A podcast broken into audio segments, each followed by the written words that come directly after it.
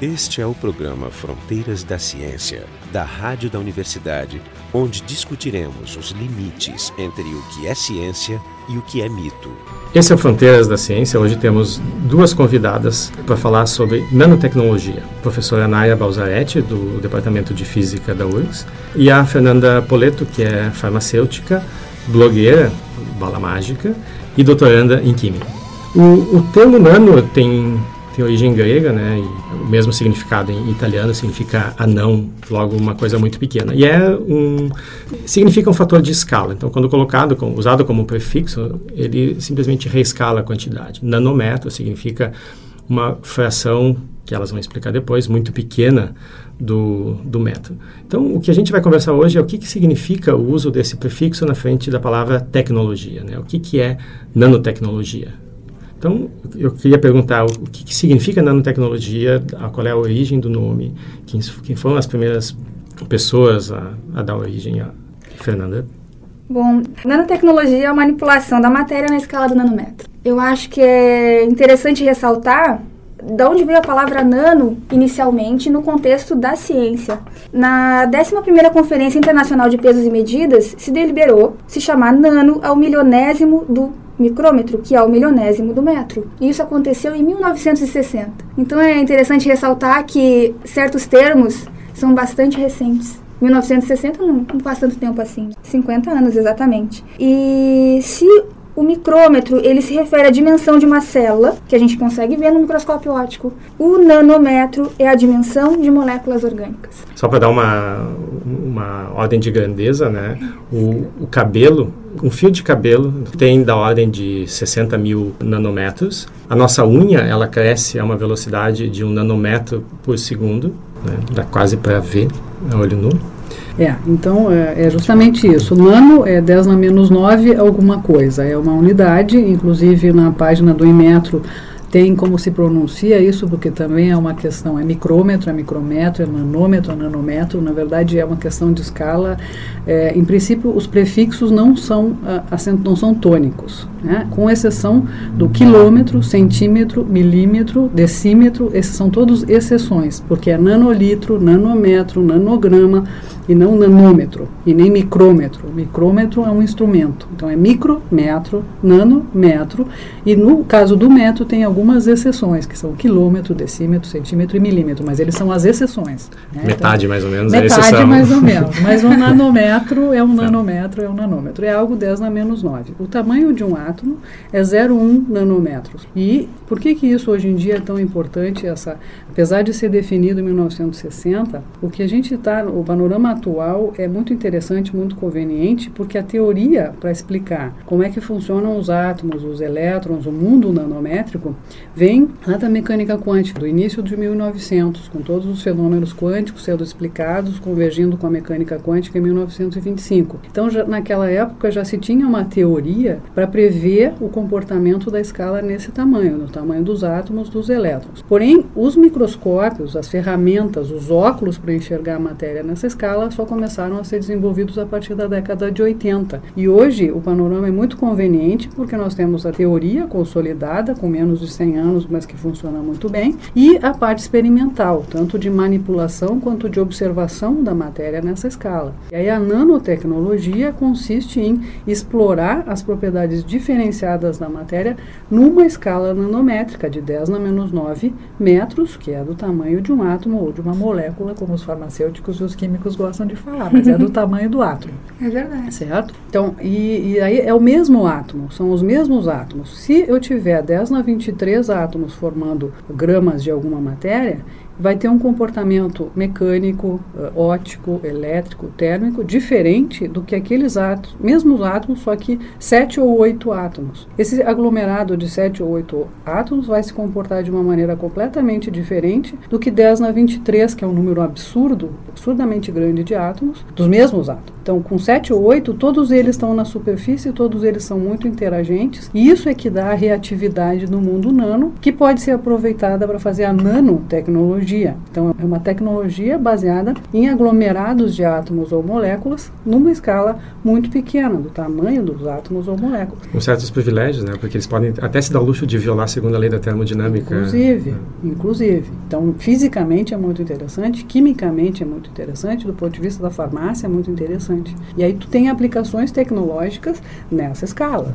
Uhum. Só para esclarecer um pouquinho o que a Nária estava dizendo, então, quando a gente vai para sistemas muito pequenos, a, a relação área-superfície, ela, ela passa a ser, ser importante. Para sistemas muito grandes, a maior parte da matéria ela está concentrada no miolo né, do sistema. Então, a superfície ela não é tão, tão importante. No momento que a, que a superfície externa passa a ser majoritária, né, ela passa a ser fundamental em processos químicos para onde a reatividade é, essencial. Fernando, tem uma comparação que já se tornou um clichê, mas nem por isso não né, deixa de ser boa, que é afinal o quão pequeno é o nano, porque isso é muito difícil da gente entender uh, num primeiro momento. E a comparação que eu gosto é, uma nanopartícula ela está para uma bola de futebol, assim como uma bola de futebol está para o planeta Terra. Né? Então, assim, a gente consegue ter uma ideia do quão pequeno é. E a professora Naira falou do, de um número muito grande, que é 10 na 23. O quão grande isso é? Eu tenho outro exemplo que eu costumo usar na, quando aula de termodinâmica, que é o seguinte: a gente pegar um copo de água né, e marcar todas essas moléculas, despejar no mar. A gente vai até a praia, despeja e aí mistura. Mas não mistura só com as águas do Atlântico, mistura com as do Pacífico, com o Índico, com todas as partículas de água do mundo todo. E depois a gente vai para algum lugar qualquer do planeta e recolhe outro copo. Então a pergunta é: quantas moléculas do copo original a gente vai encontrar nesse copo? E a resposta é, dá para estimar, é da ordem de 20, 30 mil. Isso uhum. é para mostrar que 10 na 23 é um número muito grande. A gente pode fazer quantos exemplos quiser para ter uma ideia, mas a gente vai continuar sem entender é, o, o, o, que é, significa. É, 10 na 23 é, equivale a um mol. É por isso. E é, e é uma coisa que eu gosto de falar para os meus alunos. A gente tem nas mãos um mol de matéria, e isso, em termos de número de partículas, é muito maior do que o número de grãos de areia na face da Terra.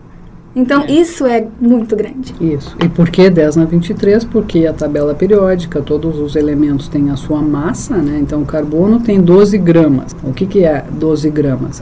10 é, na 23 átomos de carbono tem 12 gramas. O hidrogênio é 1 grama. Então, 10 na 23 átomos de carbono, é, de hidrogênio, são 1 grama.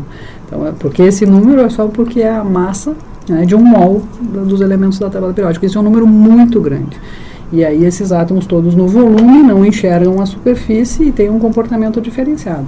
Mas às vezes as pessoas têm a sensação de que a nanotecnologia, a nanociência é inventar algo diferente no mundo nanométrico. Na verdade não, são os mesmos átomos, é só uma questão de aglomerados pequenos que se comportam de maneira muito diferente do que 10 a 23 átomos. Tá, mas então toda vez que a gente vai para a escala nanométrica, qualquer material, qualquer coisa que tiver nessa escala, eu posso dizer que é um, é um nanomaterial? Não, ou... ser, tem uma definição formal, inclusive na nossa sociedade National Science Foundation dos Estados Unidos, que define o que é nanociência e nanotecnologia. É a manipulação, é fazer algo diferente, com propriedades diferenciadas, numa escala de 1 a 100 nanômetros. Então, é uma coisa definida, não é simplesmente estudar o DNA, ele já está feito. Ele é nanométrico, mas ele já está feito.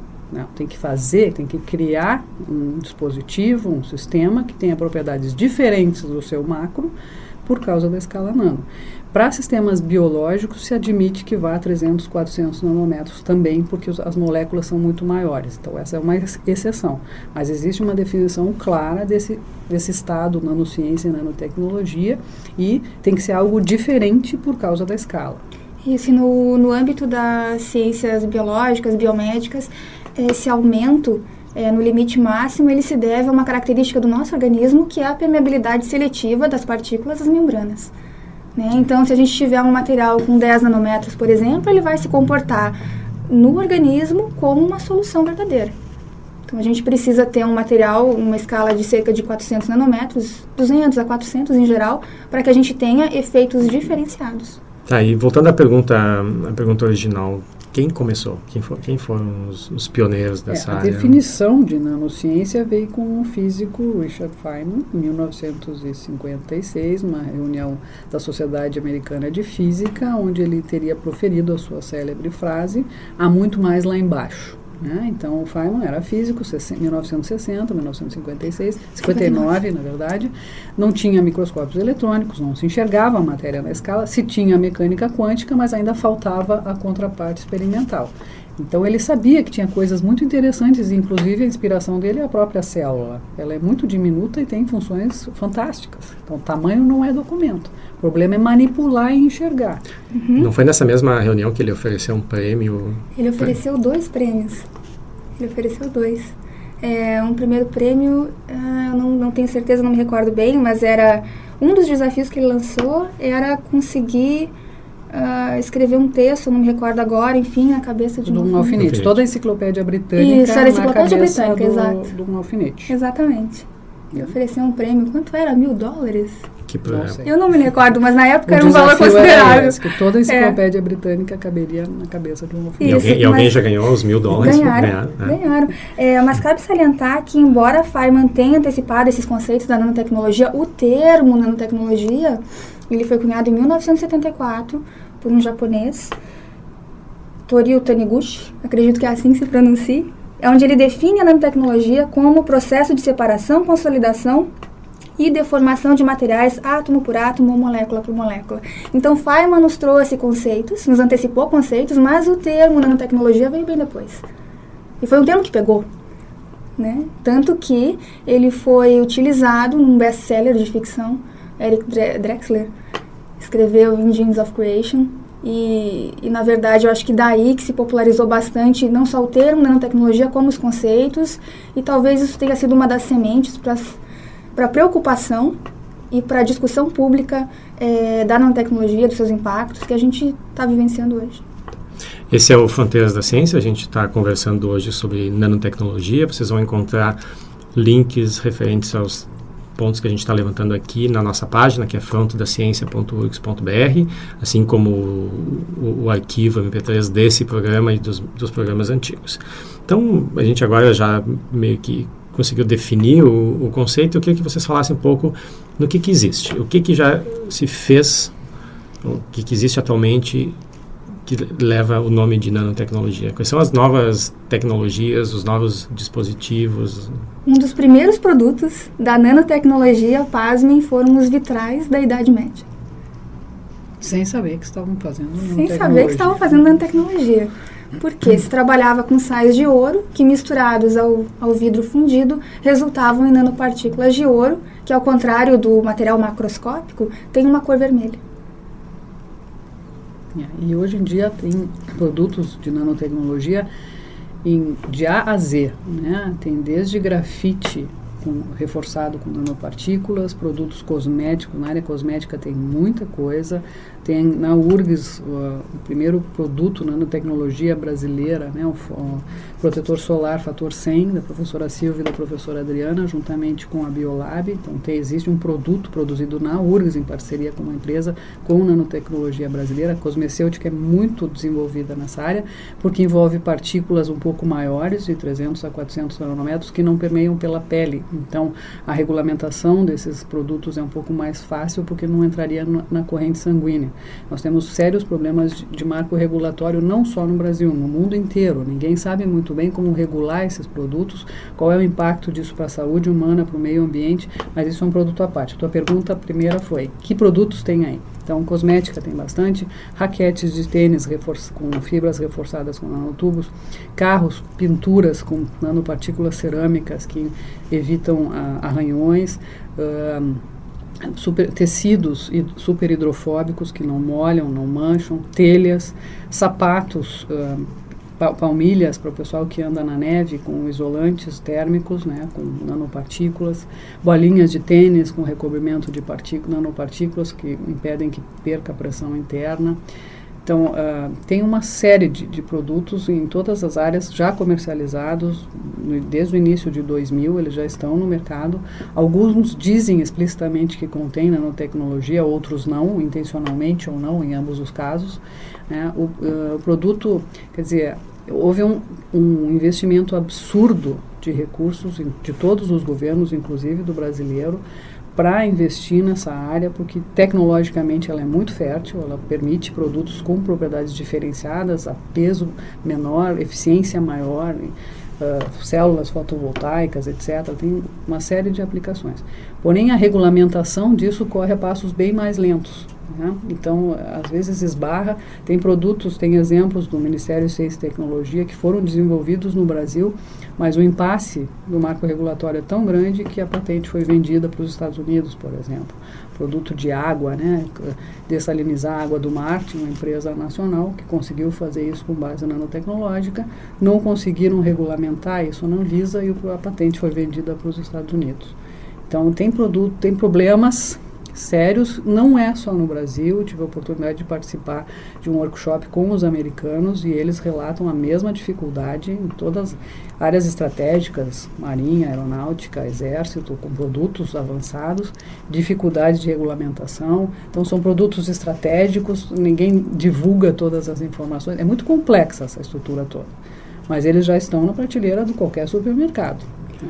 Então, em relação às patentes, né, um, um, dos problemas que a gente tem na, na pesquisa nacional é que boa parte dos nossos critérios de avaliação são em cima de publicações. Né? E a gente então não tem nem essa essa pressão, essa cobrança das agências financiadoras, nem a, a tradição para que se façam patentes. Né? O número de patentes feitas no Brasil comparado com os Mas artigos. Eu, eu, é a pergunta é, a, a, com o advento da nanotecnologia, mudou alguma coisa nesse perfil ou a gente Não continua... é a universidade que tem que fazer Exato, patente, é a empresa. Exatamente. É uma empresa de base tecnológica que tem que eventualmente procurar a Exatamente. universidade para fazer a sua pesquisa e a sua patente. Não é a universidade, a gente tem que publicar. Alguns dos nossos resultados podem gerar patentes interessantes para empresas, como a Biolab entrou em parceria com a universidade e fizeram o produto, mas não é, não é a gente o responsável, não somos nós os responsáveis por catalisar essas patentes. É, deve ser empresa. Então, eu, a empresa no Brasil é muito jovem ainda. Né? Nós somos um país jovem. Nós temos só 500 anos. Esses outros países aí fora já são e, adultos. Em termos nós, de democracia, nós somos mais jovens ainda. Exato. E de abertura de economia. Exatamente. Né? Então, então, mas eu acredito que com a lei de inovação a gente está tá mudando algumas coisas. E o interesse, a gente vê que o interesse das empresas por inovação está crescendo até por causa da questão da concorrência mundial. Hoje, quem não inova amanhã está fora do mercado. Porque é, uma, é, um, é um problema sério se a universidade faz cumpre bem o seu papel e essa, e essa pesquisa básica não é aproveitada depois, não se rever, não, não reverte em patentes. Né? É como se faltasse um pedaço na cadeia. Mas é, não é culpa de ninguém. É culpa, talvez, do, do fomento... Uh, não, ou dos empresários. Tem que ter os ingredientes, senão não sai. Alguém é culpado. A, a, não, não é culpado. Acho que faltam ingredientes eventualmente do outro lado. A nossa universidade é muito boa, também ela é jovem, ela, ela, é, ela é criança no, no mundo globalizado. Né? E a gente já nasceu num ambiente estruturado, em todos os sentidos. E a gente tenta correr atrás da máquina. Nós temos bons exemplos, mas precisa uma orientação. É um país muito grande, é um país muito rico em recursos naturais. E a, e a pergunta é: Precisamos investir em nanotecnologia? Será que o Brasil precisa se preocupar com isso? Qual é o custo-benefício dessa história toda? Claro que a resposta é sim. E nós temos condições.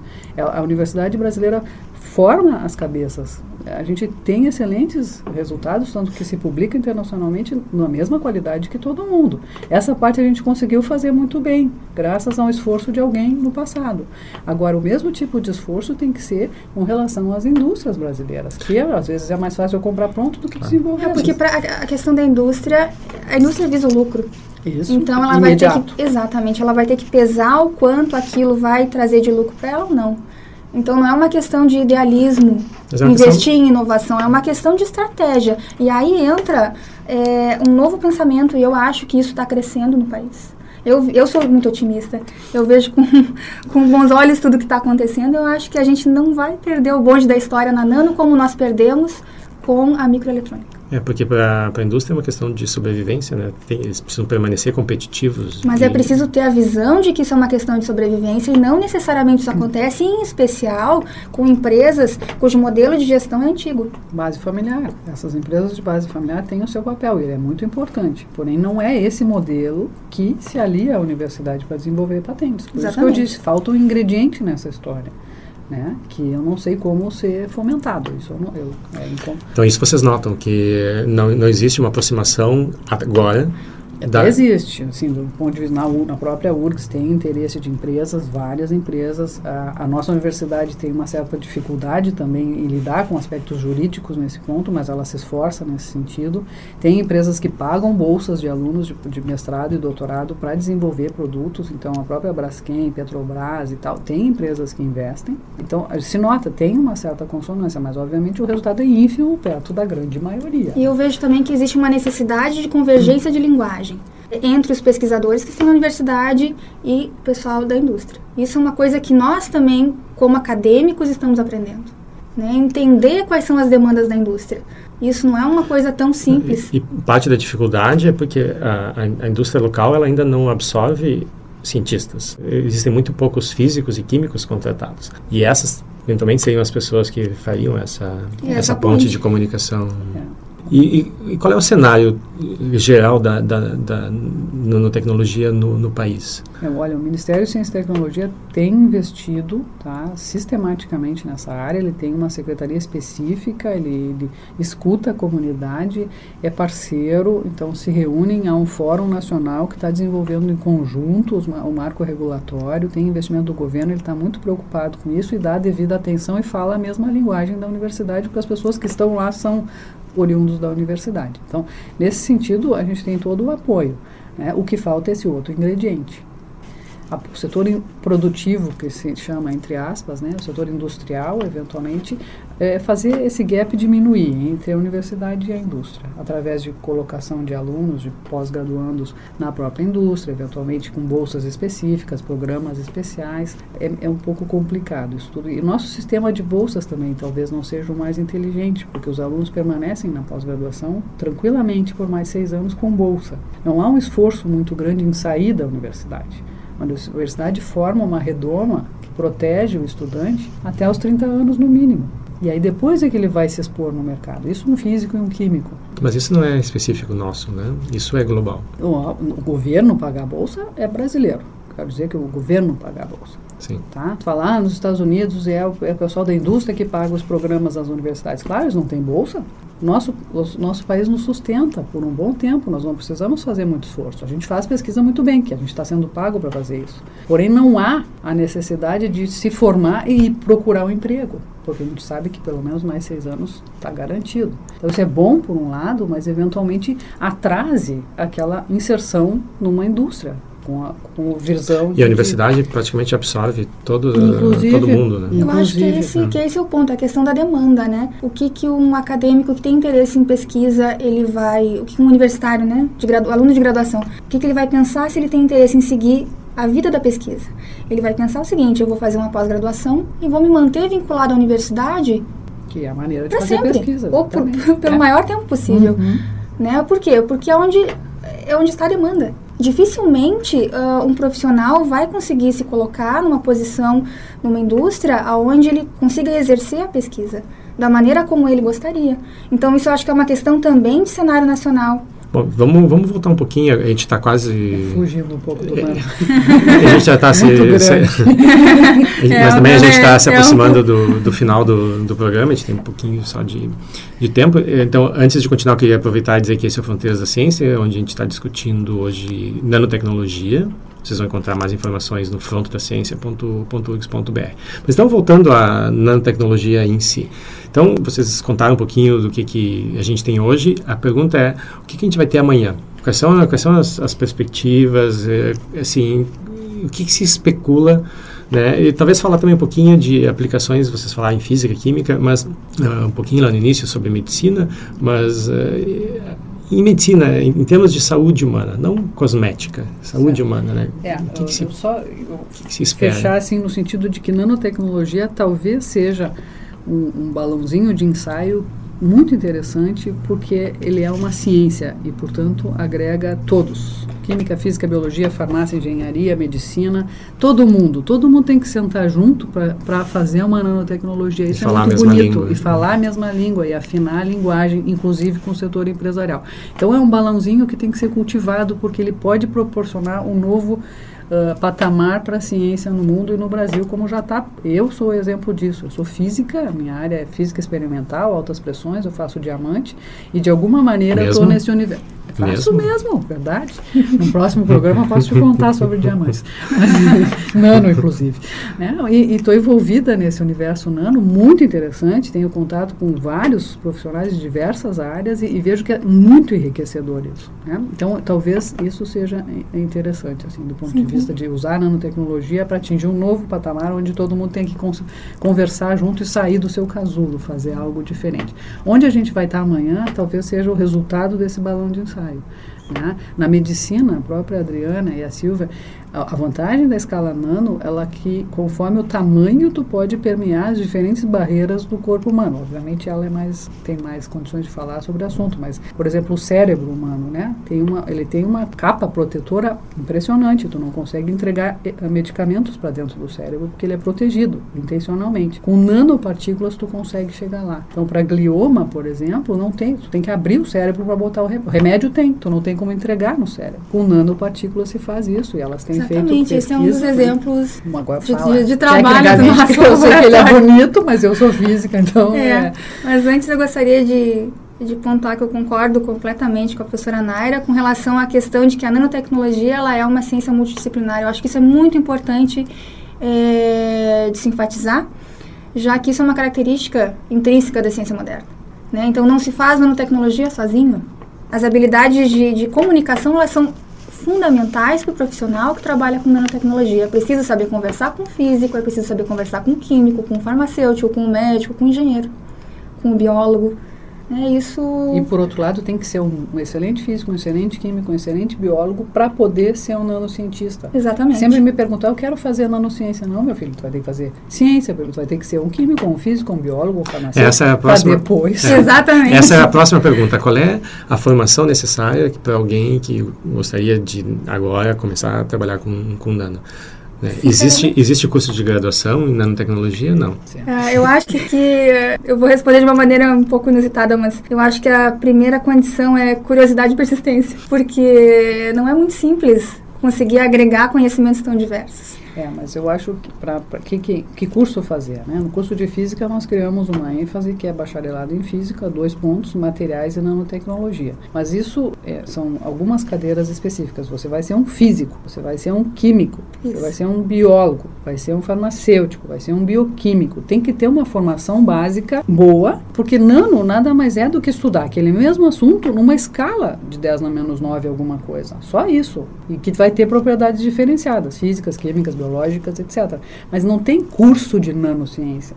Tem um curso de física, química e tal, e depois tu vai estudar a matéria naquela escala, as propriedades naquela escala. Né? É, essa é a minha recomendação. E a ênfase vai ser dada numa pós-graduação, eventualmente? Uma pós claro, você tem uma, uma, base de graduação muito boa em química, por exemplo, e depois vai estudar os aspectos da química na escala nano. Mas é o da química ainda. Tu tem que ter uma boa formação em química. E eu acho impossível tu fazer uma formação in, a nível de graduação interdisciplinar. Química, física, biologia, tudo junto. Com a mesma profundidade. Com a mesma profundidade e intensidade que precisa. Na realidade, eu sei que a UFRJ lançou um curso de nanotecnologia. De eu não graduação sei, é, de graduação, sim, exato. Mas eu não sei muito bem como é que funciona. Não, eu conheço. Eles fizeram o curso lá. Foi a escola de engenharia que propôs esse curso, né? Mas essencialmente ele está focalizado em técnicas. Por esse curso é oferecido dentro do Imetro da sede de Xerém. Né? Então é focalizado em técnicas de, de nanociência e nanotecnologia. Tem uma formação básica né? E depois tu especializa nas técnicas de, de, de, atuação. Então essa é uma alternativa. Mas tu, tu tem que conhecer bem o teu assunto para poder seguir adiante e estudar na escala nano. Essencialmente é isso.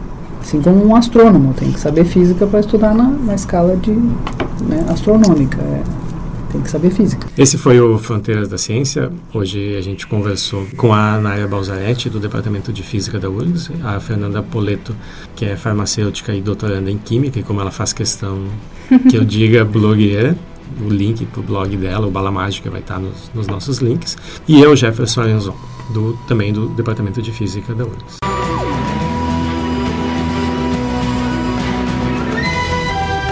Programa Fronteiras da Ciência é um projeto do Instituto de Física da URGS, técnica de Gilson de Césaro e direção técnica de Francisco Guazelli.